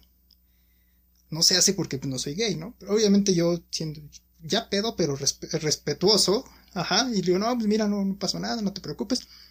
Llegué, me senté en mi mesa con, con los amigos que me acompañaban y el chavo se fue. O sea, agarró así y, y, se salió y agarró también junto a sus amigos y se fue. No sé si pensó que yo les había dicho a esos güeyes como para... Porque lo voltearon a ver, porque también son chismosos como yo. Entonces lo voltearon a ver así como de, ay, ese güey. No sé si pensó que le íbamos a madrear. Si pensó que, pues no sé, que igual íbamos a hacer daño o que nos íbamos a burlar, no sé. Pero mejor se fueron. Órale. O sea, imagínate, imagínate el riesgo, ¿no? Que, que, que sí sufren muchas personas. Sí, sí, sí. Y, y que no te puedes acercar a una persona como para ligar. Digo, no sé. A mí es, en eso sí me hizo mucho ruido, ya viviéndolo yo. Fíjate que yo como hombre noto mucho el, las mujeres, güey. El, el, el, miedo que tienen ellas al, al salir, al estar, al uh -huh. estar en, en, a la interperie, güey. Simplemente así. Me ha tocado mucho de que, me acuerdo una vez, y a mí, a mí me afecta mucho, te voy a ser honesto, porque yo no soy una persona mala, soy una persona bondadosa, soy una persona noble, o sea, tengo, o sea, mi corazón es bueno, ¿verdad? Jamás en la vida pensaría en lastimar a alguien que no se lo merece. Pero eh, me tocó una vez, no me acuerdo exactamente el cómo, cómo es la historia, nada más me acuerdo lo que sentí bien culero por dentro cuando pasó, güey. Me acerqué a, dos personas, dos chavas, ¿verdad? Ni me acuerdo qué les iba a preguntar, ni me acuerdo si fue en México o en, Estados Unidos. Creo que fue en Estados Unidos, güey. Y, y me acerqué a hablarles, yo solo, o sea, no, dirías tú, ay, venía con chingo de vatos, no, yo solo. Y noto como la amiga a la que le pregunté la agarra y, y se agarra, así como que entre las dos se agarran. ¿Sí me explico? Uh -huh. Y yo, así como que, ay, un hombre desconocido me está hablando, vamos a protegernos. Y yo sentí bien culero, güey, de que, espérate, o sea, no te voy a hacer nada, no, o sea, nada más te quiero preguntar por direcciones, vaya, pero te digo, no me acuerdo, ni me acuerdo que iba a preguntar, no sé si estaba preguntando de, no me acuerdo, güey, nada más me acuerdo que me sentí bien culero, así como que, ¿por qué haces eso si yo no te voy a hacer nada? O sea, estoy, o sea, ni siquiera estoy como que invadiendo tu, tu espacio personal, no hice ningún, algo para darte esa reacción de que, ay, tengo que protegerme. Y, y ni me acuerdo si me contestaron o no, pero ya, o sea, nada más me fui. Y, y me, o sea, yo me sentí muy mal, güey. Y me ha pasado también con otras amigas, güey, de que tipo como que, oh, te voy a comprar un, una cheve o algo así. No, no, no, no, no, no, que no. O sea, y, y luego, ¿por qué no? Ah, perdón, es que, es que estoy acostumbrada a que no, porque si te dan una bebida abierta, oye, no mames, ¿qué quieres que te voy a drogar ahorita yo, güey? Y, ah, perdón, perdón, es la costumbre. O sea, sí me ha tocado cosas así, güey. Y a mí sí me, bueno, me afectaba. Ahorita ya las entiendo un poco más. Pero, eh, sí está cabrón el estar. Yo como hombre nunca, yo puedo ir ahorita afuera y a menos de que no esté aquí en Matamoros, Tamaulipas, como dije antes, no me preocupo tanto. De hecho, ahorita que son aquí las 5 de la tarde, puedo ir a comprar comida y me regreso y no me siento con esa preocupación de que algo me va a pasar.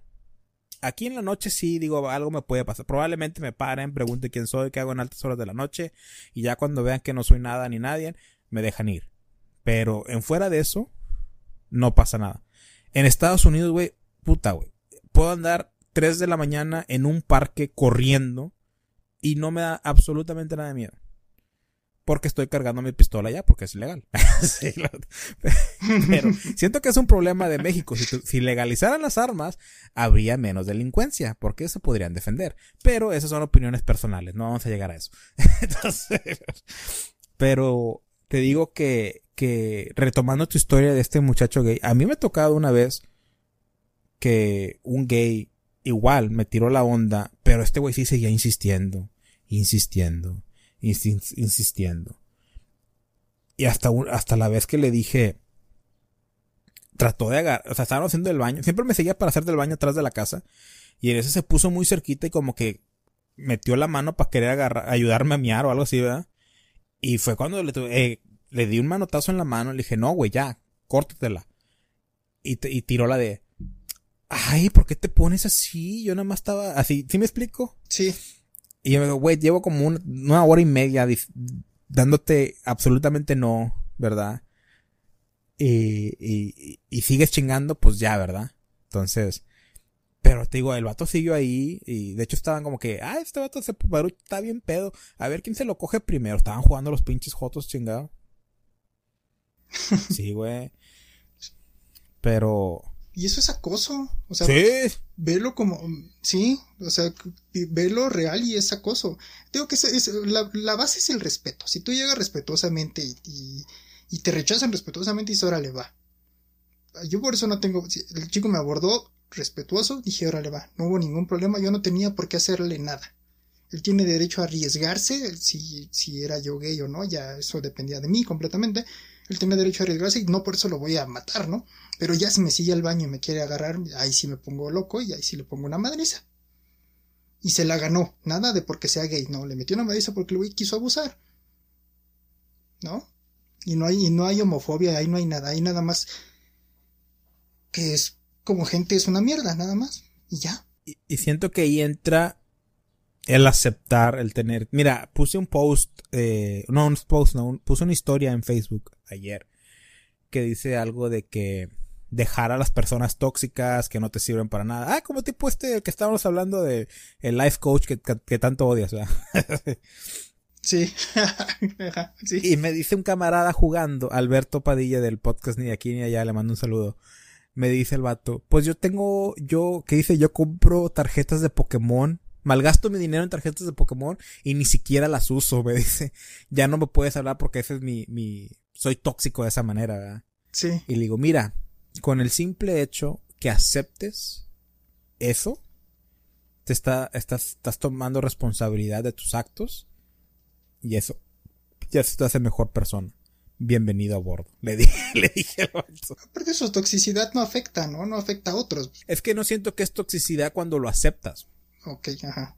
Yo, o sea, yo te puedo decir, yo alardeo de que hago esto, hago lo otro, eh, siempre ando haciendo algo. Y sí lo hago, güey. Pero la verdad, también pierdo mucho el tiempo. Yo sí soy mucho de perder el tiempo. Por, natura por naturaleza soy flojo. Sí. Si tú me das opción de, ver, de estar en la tele, por eso digo, a mí no me gusta ver la tele porque sea el momento que lo haga un hábito, me pierdo, güey. Horas en la tele, horas jugando videojuegos, horas en el pinche teléfono haciendo nada. Porque me pierdo, porque es mi, es, soy yo, o sea, es, es, es mi, mi naturaleza. Pero yo la acepto. Y al momento de que yo la acepto, o sea, ya, ya que lo sé, no nada más me quedo ahí. O sea, lo acepto y ahora hago hábitos para no hacerlo. Por eso digo, ah, no me gusta, no me gusta ver la tele. No me gusta estar tanto en el teléfono. No me gusta, juego videojuegos y a la hora ya me aburro. Porque estoy tratando de ser una persona más productiva, de hacer el podcast. De hecho, antes de que empezara el podcast, estaba perdiendo mucho el tiempo jugando videojuegos. Y dije, ah, ¿sabes qué? Tengo mucho tiempo que no juego este. Vamos a jugarlo. Y hice un juego, hice un playthrough. Ajá. Y no sé si has escuchado, no sé si has escuchado el juego Skyrim. No. De Elder, Elder Scrolls. Bueno, es un RPG, entonces puedes hacer varios personajes de que uno es un arquero, otro es un guerrero, otro es un mago, ¿verdad? Uno es un asesino. Entonces hice varios playthrough porque no me gusta hacer todo, todos los, todas las misiones con un solo personaje, porque pues ocupa diferentes eh, skills, ¿verdad? O sea, como, ah, ese, ese, tiene que ser más sigiloso, ese tiene que usar magia, este, entonces dije, ah, déjame, hice varios personajes y como que lo hice mi meta. O sea, quiero hacer todo el juego otra vez con diferentes personajes y estaba perdiendo mucho el tiempo y le estaba quitando al, a comenzar el podcast. Ahí tenía ya como tres horas listas de que tenía que hacerlas y ponerlas y no lo estaba haciendo por el pinche juego. Sí. Y, y, ya cuando dejé de jugar el juego, perdí esas tres horas, se, se, se, terminó perdiendo y ya no tenía nada. Yo me quedé, puta madre. Y, fue como que un llamado así de que, como dirían nosotros los gringos, un wake up call de que ya, tengo que ponerme la bola y, hacerlo. Y créeme, esta semana estuve en chinga editando los podcasts, estuve en chinga haciendo en el chat GPA, estaba en chinga eh, con los siguientes temas. Te, llevo como cuatro días que no juego para nada. Pero porque estoy haciendo otras cosas. O sea, en vez, de hecho, el otro día fue al gimnasio y me quise apurar en terminar para regresar y estar en, tra trabajando en el podcast. Ajá. O sea, ya estoy, ya estoy, eh, ¿cómo se dice? Enfocando mis energías en el podcast que le estoy quitando automáticamente a otras cosas. ¿Y cómo empieza todo eso? Desde que acepté, ah, yo soy huevón, pero quiero cambiar haciendo esto. Sí, claro, pero viste, ya vino de, de ti. O sea, ya reconociste tu problema y ahora vas a trabajar en ese problema. O sea, lo que decíamos al principio, ¿no? De que nada más nos quedamos en la parte de reconozco mi problema y ya. O sea, yo por ejemplo me considero, te digo, me la toxicidad no, no, este, no afecta cuando la reconoces. Yo soy muy enojón, tengo una personalidad muy explosiva.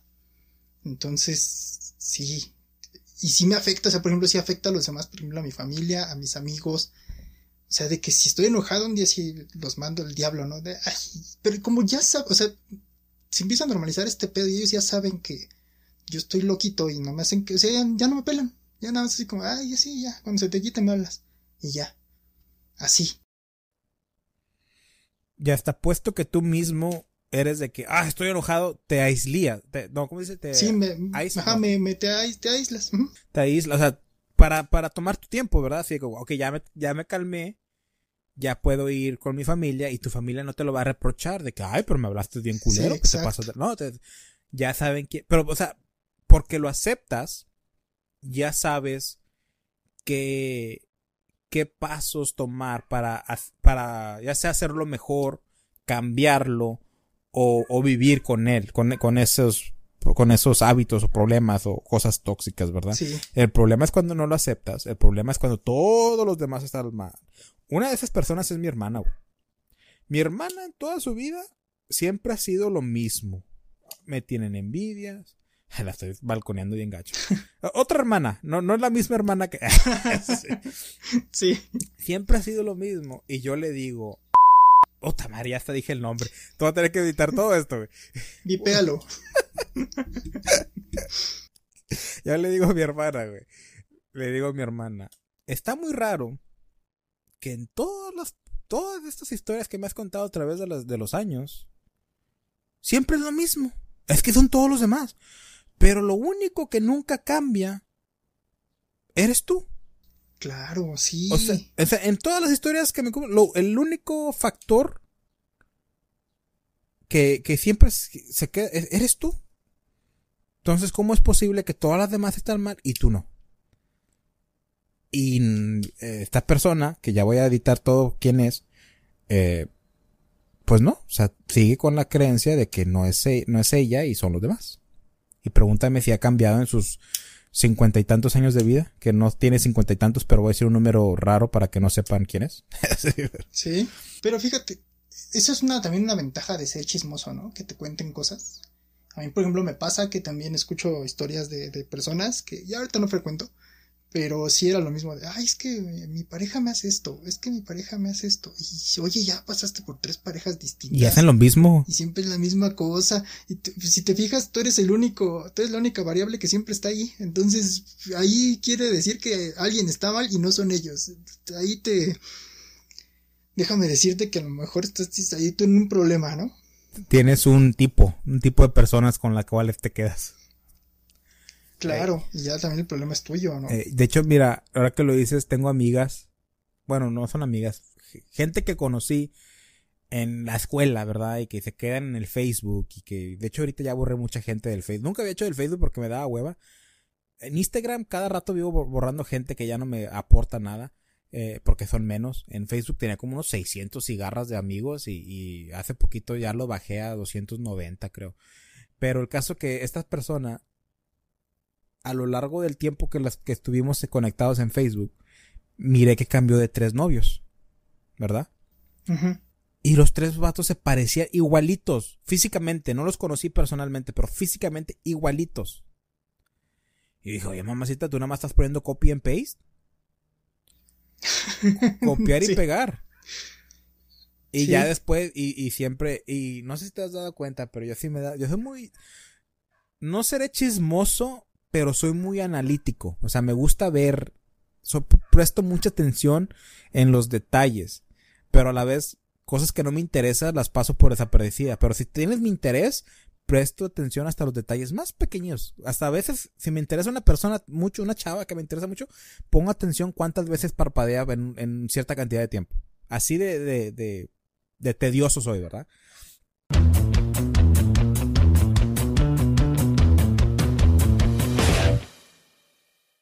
Regresando a las películas.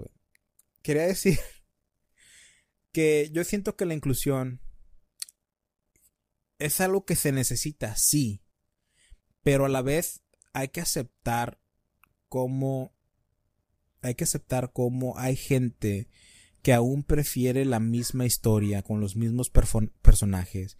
Y si esto es una historia de pura gente asiática o de pura gente blanca, está bien, está bien. ¿Verdad? Una película que se queda al margen de como siempre ha sido. Está bien, va a haber gente que la va a querer ver. Si a ti no te agrada y está en contra de lo que tú crees, no la vayas a ver tú. Así va a tener menos porcentaje de, ganancias y la gente va a decir, ah, ok, tengo, tenemos que sacar más personajes, tenemos que sacar más historias, tenemos que sacar cosas que la gente lo va a comprar. ¿Verdad? Y no es, así como dices tú, es un personaje imaginario, no tiene que ser blanco. Igual, es un personaje imaginario, no tiene que ser de color, no tiene que ser de lo que tú, tu agenda lo dice, o sea, acepta cuando lo hagan y acepta cuando no, porque así como tú quieres que haya inclusión, hay gente que no quiere que haya inclusión y tanto tu opinión y la de esa persona son válidas. Los dos tienen libertad de expresión en los Estados Unidos, en México no sé cómo se maneje eso, pero eh, hay un dicho muy, muy, muy bueno en inglés, lo voy a tratar de traducir, que dice, tu libertad se detiene junto enfrente de mi nariz. Sí, te digo, mira, desde mi punto de vista también es dejar de ser tan berrinchuditos, ¿eh? O sea, sí creo que, que como, como dices, ¿no? Si, si la historia no lo requiere, ¿por qué lo metes? Yo sí creo que debe de haber, también estoy de acuerdo que debe haber inclusión, debe de estar bien cimentada, tienen que haber buenos personajes para que tú digas, ok, esto es interesante, ¿no? Este, me parece, me parece bien. Em, también em, dejar de ser tan de contentillo, porque si un actor hace algo, lo ponen de un personaje, no sé, por ahí decían, este, el personaje de Cam en Mother Family, ¿no? Que si Meryl Streep quería hacer este Batman, ella podía ser Batman porque pues ella era Meryl Streep, ¿no? Y aparte el monstruo de, actor que, que, ella es, de actriz, perdón, que ella es, eh, es maravilloso, ¿no? Entonces también tenemos que dejar de ser tan berrinchudos y de y dejar de quejarnos de, de muchas cosas que igual no repercuten en nuestra, en nuestra vida diaria. Eh, y dejar de ser también un poquito doble moral, ¿no? Es decir, si no me gusta, lo voy a censurar. Si no me gusta, lo voy a cancelar. Si no te gusta, no lo consumas. Básico. O sea, realmente tienes que dejar que la gente consuma las cosas. Por ejemplo, me ha pasado mucho con rockeros, ¿no? Eh, es que tienen que prohibir el reggaetón. No, no tienen que prohibir el reggaetón, porque si prohíben el reggaetón van a empezar a prohibir el rock, van a empezar a prohibir el metal. Piensa en eso. Todos tenemos libertad de escuchar algo. A mí no me molesta el reggaetón porque no lo escucho, no lo consumo. No sé, a lo mejor es una posición muy hippie de mi parte y sí me he quejado mucho de la salsa y me he quejado porque van a empezar a mamar con eso. Y sí, sí me he quejado de eso. Pero una cosa es que yo me esté quejando y otra cosa es ir con el vecino y apagarle su música y decirle no puedes escuchar esto. Eso es muy diferente. Me puedo quejar, puedo decir que está mal, y ustedes tienen que aceptar que yo me queje mientras yo no vaya a su casa a pagarles su salsa, ni su música que ocupe. Yo, esa es mi conclusión. Y he dicho, hombre, te voy a poner una música así patriótica, así. en este speech que te aventaste y al final una, ovación con aplausos. Sí, pues o con respeto. Bueno, igual yo no he sido tan respetuoso. La verdad sería como decirte, ay, no siempre soy muy respetuoso. No, la verdad sí he dicho música agropecuaria, sí he dicho, este, las salsas como para gente que no terminó la primaria. O sea, he dicho cosas muy, muy fuertes, ¿no? Y muy feas. Sí, claro. Pero no voy a prohibírselos a una fiesta donde escuchen salsa. No voy a ir, ¿para qué? O sea, no voy a ir a ponerme con, con una pancarta, no, no se me hace justo, no se me hace válido y siento que pues, todas las personas tienen derecho a escuchar lo que ellas quieran, consumir lo que ellas quieran y siempre y cuando ellas también me den esa libertad, ¿no? De, de que yo pueda escuchar, disfrutar y hacer lo que yo quiera sin lastimar al otro. Y al final se habla eso de tolerancia. Sí. Es la tolerancia de que... Y, y fíjate, tú, eh, pues siento que eres también treintero, ¿verdad? Sí, 35 ya tengo. Ándale, nunca te había preguntado la edad de 35. Eh, la gente cambia, güey. Maduras, entiendes más cosas. Eh, creo que no tienes familia, ¿verdad que no? Eh, no. Bueno, eh, siento que cuando una persona ya hace su familia, cambia también, o sea, madura, comienza a pensar diferente y es totalmente aceptable. Probablemente cuando tú dijiste todos esos comentarios de la salsa, del reggaetón, antes eras más joven y no tenías la madurez que tienes hoy en día o la aceptación que tienes hoy en día. Y es muy normal, no nada más porque hace 10 años pusiste un tweet que vengan y te cancelen o te vengan y te, te, te con trinchetes y, y antorchas como si fueras el monstruo de Frankenstein por algo que dijiste hace 10 años, cuando eras una persona totalmente diferente. Sí, claro. También eso, eso es lo que me hace mucho ruido en la, en la cancelación, que realmente no estamos dando paso a que la gente se equivoque. Digo, hay, hay errores que son muy graves, ¿no? Hay errores que son muy, que son imperdonables, matar, no sé, ese tipo de, si matas por racismo, por homofobia, por, o sea, ahí sí, ahí sí ya cruzaste la línea, ¿no? E igual puedes cambiar. Mucha gente que cambia, mucha gente que lo puede hacer pero eh, no siento que ciertos actos no nos definen porque como dices vamos cambiando vamos evolucionando vamos eh, madurando también hay gente que no lo hace también pero creo que la cancelación no está, está dando paso a eso a que no nos equivoquemos y dijo digo muy muy muy difícil que seamos perfectos más bien eso es inalcanzable Y es lo que tienen que ver. Yo creo que frena este aprendizaje entre diferentes personas. Porque yo, hablando contigo, que tú eres de, la Ciudad de México, yo soy de acá de la frontera, del sur de Texas y norte de, de México. Yo noto, a pesar de que somos, o sea, la gente que sea a través de Sudamérica, dice, ah, pues son mexicanos. No hay mucha diferencia. Pero yo sí, yo sí puedo ver la diferencia entre tú y yo. Pero a la vez nos entendemos muy, muy, muy altamente, ¿verdad? O sea, no es como que dirá, ay, es que pinche gacho a veces no lo entiendo. No, o sea, sí te entiendo, pero eh, tanto tu, tu tono de voz, tanto como tu cosas que tú dices que yo no uso, pero las entiendo. ¿Sí me explico? Sí. Yo siento que al hablar contigo en este formato podcast, yo aprendo de ti yo aprendo más de, de cómo es en México a, a, base de ti, vaya pues. Y siento que la cancelación y el privar estas cosas en Internet limita lo que puedes aprender de otras personas. Sí, también. Y a veces aprende, no nada más es aprender lo bueno, lo malo te deja mucho que aprender. Tú dijiste ahorita, eh, eh, no, no dejas que cometer errores para aprender. Exactamente. Yo incluso diría decir que el matar a alguien es una experiencia que a lo mejor ciertas personas tienen que pasar por algo de su, por algo que tienen que aprender, por algo que tienen que superar, por algo que tienen que, no estoy diciendo que sea correcto, no estoy diciendo que ah, vayan todos a matar a alguien para ver cómo se siente y qué pueden aprender de eso. Pero yo siento que gran parte de las experiencias que pasamos aquí en nuestra, en este plano terrenal es porque tanto nos vaya bien, nos vaya mal, sea bueno, sea malo, algo nos está dejando aprendizaje y nos está haciendo ser mejor personas. Claro. ¿Pero ubicas a Dani Trejo? Eh, sí, yo lo conocí en persona, en California. No es que no sé, no sé si él robaba bancos o mató a alguien. No sé cómo estuvo, pero estuvo, estuvo tiempo en cárcel, estuvo mucho, mucho, mucho tiempo en la cárcel. Cuando salió, pues mira, se dedicó a ser actor y velo. Imagínate si el tiempo de la cancelación. No, no puede estar porque es un delincuente. ¿Te imaginas? Pues lo mencionamos a Iron Man, este Robert Downey Jr. también. Sí, claro. Eh, con lo de creo que él se drogaba mucho y terminó en la cárcel por eso. O no sé si terminó en la cárcel o, algo, algo de la. Creo que hay una foto de él así en, en, un, en, una, en un juzgado, ¿verdad? Creo que estuvo como seis meses, un año en cárcel, ¿no? Por, algo, algo así. Sí, por posesión de drogas y creo que un arma también por ahí tenía.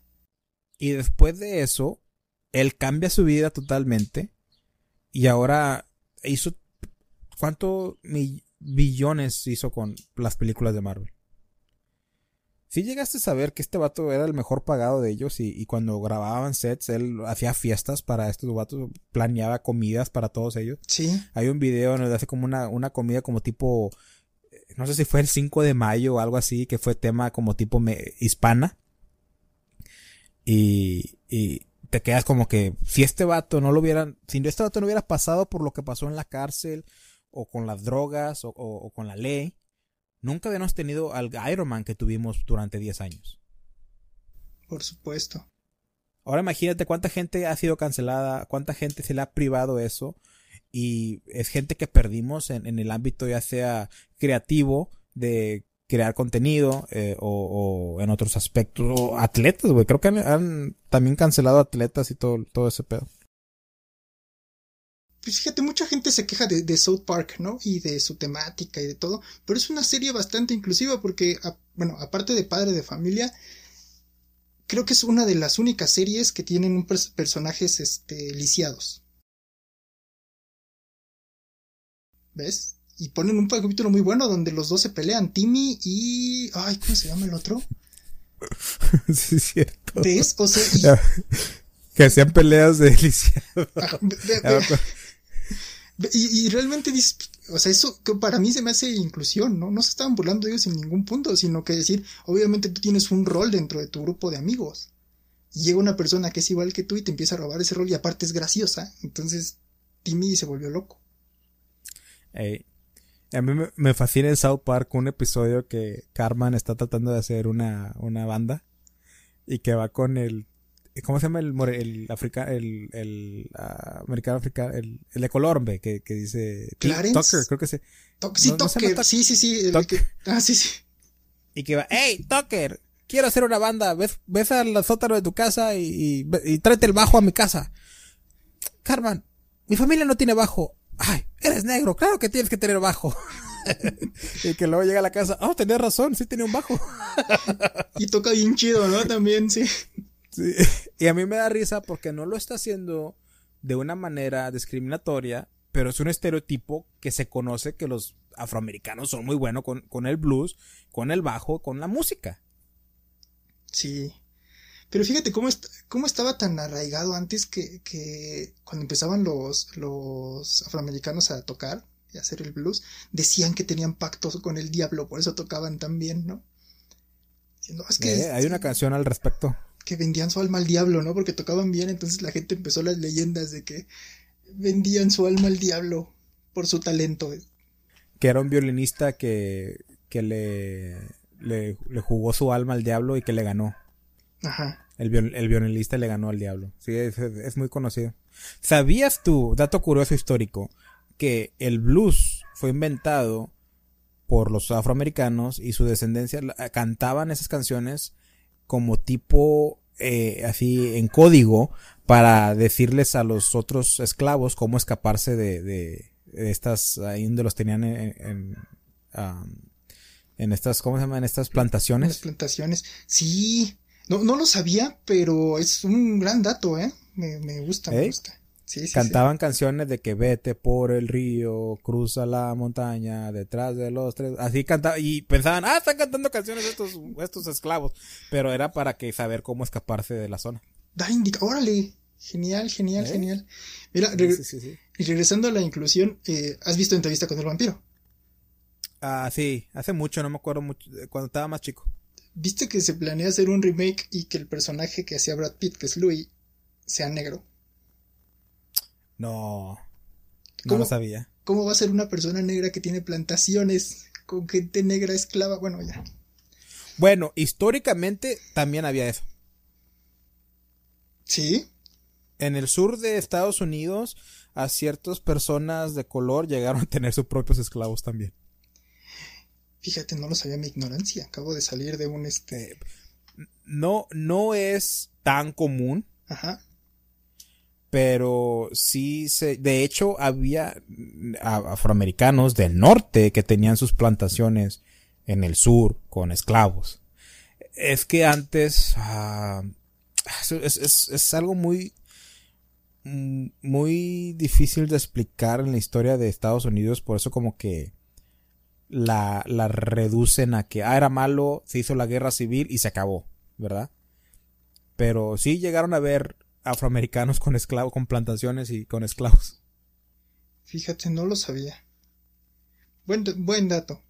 Otro dato curioso que aquí en Bronzeville, Texas, que es la, la ciudad que está con, con frontera de Tamaulipas, eh, en la guerra de Santana, donde perdió México sus, sus, ah, sus tierras, y en la guerra de, de la guerra civil, la última batalla aquí fueron ganadas por... En, la guerra civil fue ganada por el sur de Estados Unidos.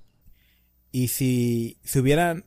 Pero ya se habían declarado, ya se habían vencido. El sur ya se había vencido. Si no se hubiera vencido con esta, con esta guerra de... Con esta batalla que ganaron en Bronzeville, hubiera durado más la guerra civil. Y creo que también con Santana, la... la creo que... Bueno, ahí, ahí a lo mejor los datos son diferentes porque supuestamente los mexicanos ganaron una guerra en Bronzeville y que hubiera alargado también la, la, la guerra de entre Estados Unidos y México. Ajá. Pero esas dos veces pasaron ahí en Bronzeville, Texas. Órale. Fíjate. Muy bien, todos los días se aprende algo. Escuchen la tómbola para que sigan aprendiendo datos buenos. Sí, eso, eso, eso, eso es la, el lujo de ser maestro por ocho años. Llegas a aprender estos datos curiosos. Ah, sí es cierto, también dabas clases, ¿verdad? Sí, ya, de hecho, eh, este es el ya casi un año de que dejé de ser maestro y me hice otro, otra profesión, pero sí, por mucho tiempo fui maestro. ¿Por qué te dio miedo a que te valieran? Ah. si, quieres, si, quieres lo borras, ¿eh?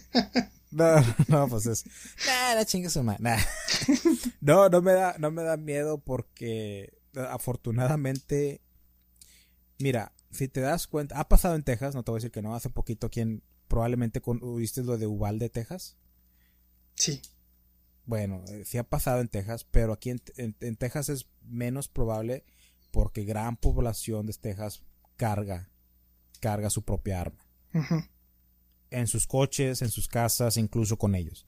Entonces, eh, yo he sabido de muchas posibles ataques, eh, disparos masivos. ¿Cómo le llaman en español esos mass shootings?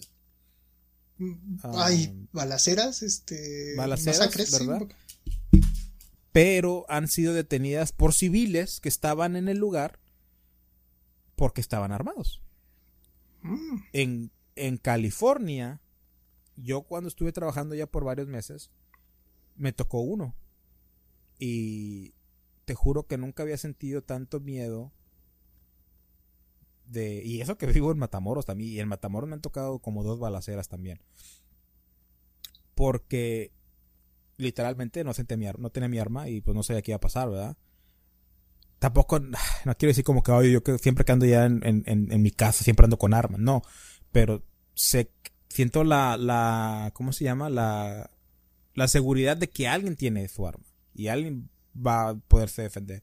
Por eso en Texas no pasa tanto pero aún pasa porque yo siento que es, es normal. Hay gente que tiene problemas mentales que va, o sea, va a detonar, de una u otra manera va a detonar. Y dirías, ah, pues es que, pues es que tanta accesibilidad que tienen para comprar armas, por eso es. No, porque la gran mayoría de los casos en que ha sido tiroteos y que ha habido varios muertos son armas ilegales son armas que no compraron, o sea, las compraron por fuera, o armas que fueron robadas. Gran parte es un, gran porcentaje. No son, no son personas que fueron a comprar su arma y después de ahí se pasaron a tirotear a una escuela. No, para nada. Son personas que incluso eran menores de edad y no podían comprar armas y hallaron la forma. O sea, los criminales siempre van a hallar la forma. Y la mentalidad de Texas es, si el malo tiene un arma, yo quiero tener una mejor. Claro. Y siento que, y siento que es una buena mentalidad. Porque muchos creen de que, ay, no, que, que, no, o sea, no, no, o sea, sí es fácil obtener tu arma, pero al momento de que tú tengas algo en tu récord, pum, ya, olvídate de tener armas legalmente. Eh, por eso nunca tuve miedo de tiroteos de, de en mi escuela. Y si hubiera pasado, yo eh, aquí corrió en vez de aquí quedó. Ay, oiga, maestro, ¿por qué no? A los niños de, de kinder, no, maestro, no los deje. Ah, ya. Cada hombre por sí mismo. Somos niños. en la guerra de, de Vietnam. Ah, sí, Sus papás van a estar menos encariñados. A mí ya me conocen de más tiempo. Pero bueno, Gancho, muchas gracias por haber estado aquí en la Tómbola Podcast en la serie Hablando Jaladas. Eh, no sé si quieres dejar tus redes sociales o sé que tienes ahí un proyectito que va a salir el mayo para que te vayan a escuchar la gente que nos esté escuchando de toda la vida, porque esto se va a quedar en, en, en la historia de los historias en Spotify. Pues gracias a ti por la invitación, realmente no lo esperaba, ya este, muchas felicidades que te vaya muy chingón con esto de la tómbola. Estuve escuchando este el pasado, el que estabas hablando de la inteligencia artificial, estuvo muy bueno. No lo he acabado porque lo estoy escuchando en partes. Eh, pero me, gustó, eh, me gustó. Gracias por la invitación. Te digo, igual te estoy dando la primicia a ti. Eh, vamos a hacer un último programa de historias sin terminar. Para despedir como a Sandra le hubiera gustado. Y luego vamos a hacer un programa ya este nuevo. Eh, estamos viendo muy bien como el concepto y lo que queremos hacer. Porque ahorita el que se va a encargar de, todo eso es Ricardo. Yo me voy a encargar de lo de la cuestión del audio y, y, Ricardo es el que va a hacer como el concepto y Arturo también se va a sumar. Estamos viendo si sumamos a una, una persona más, pero todavía estamos como en pláticas de, de esta cuestión, ¿no? Pero sí vamos a, regresar y, y, a darle un fin también a Historia sin terminar porque creemos que es importante. Ok. Eh, entonces, ¿para mayo más o menos el proyecto o, cómo ves? Sí, para, yo creo que mayo, un poquito finales de mayo, principios de, junio, por ahí. Eh, esperamos ya tener el primer, primer avance y, y que lo escuchen también. Pero también escuchen mucho la tómbola. Síganlos en Spotify, yo ya los sigo. Muchas gracias. Eh, igualmente, eh, cuando, cuando, tengas eh, redes sociales y todo eso, me las mandas para yo también promocionarlo. O si quieres, deja tus redes sociales ahí donde puedan checar. Tengo las personales, Instagram, ahí subo más cosas, este, más contenido interesante. En el, en el Facebook no tanto porque no, este, no lo ocupo mucho. Pero el de Facebook es gancho, bueno, arroba gancho HST, todo en minúscula, gancho HST, todo pegado, ahí me pueden encontrar, eh, y pues ahí están los, ahí estarán también el, el, el link tree de los, de las redes sociales próximas del siguiente proyecto. Muy bien, yo también les deseo eh, muchas bendiciones, que les vaya muy bien en esto, en este nuevo proyecto. Eh, voy a estar pendiente para el último capítulo de Historias de Terminar, para, para la despedida de Sandy. Eh, ¿Qué más? A mí me pueden seguir en Instagram como o.b.ruiz. Ya cambié mi nombre por última vez porque lo cambio inglés, lo cambio español y luego si lo cambio inglés, los de allá no me entienden. Si lo cambio español, los de mis podcasts. Entonces ya, le puse mi nombre y a chingar a su madre. Así se queda. Y siguen a la Tómbola Podcast en Instagram y TikTok como la Tómbola Podcast. Así, Espero que todavía esté el nombre habilitado porque aún no he hecho las pinches redes sociales. Pero bueno, Grancho, otra vez, muchas gracias por venir, gracias por aportar aquí al tema. Cuando quieras, la invitación siempre está abierta. Eh, eres una persona que me agrada mucho hablar con, contigo. Y pues ahí cualquier cosa, aquí estamos. No, muchas gracias a ti. Y ya sabes, me, me lo pasé muy bien, ¿eh? Fíjate que se nos fueron casi las dos horas y media se me fueron como agua. La verdad me, me, pasé muy bien este rato. Hace rato que no platicaba tanto tiempo con alguien. Lo disfruté mucho. Eso, soy muy bueno para platicar, ¿eh? sí, sí, sí, lo disfruté mucho. Muy bien, amigos. Gracias por escuchar la Tómbola Podcast. Y recuerden, la vida es una tómbola de luz y de color. Bye.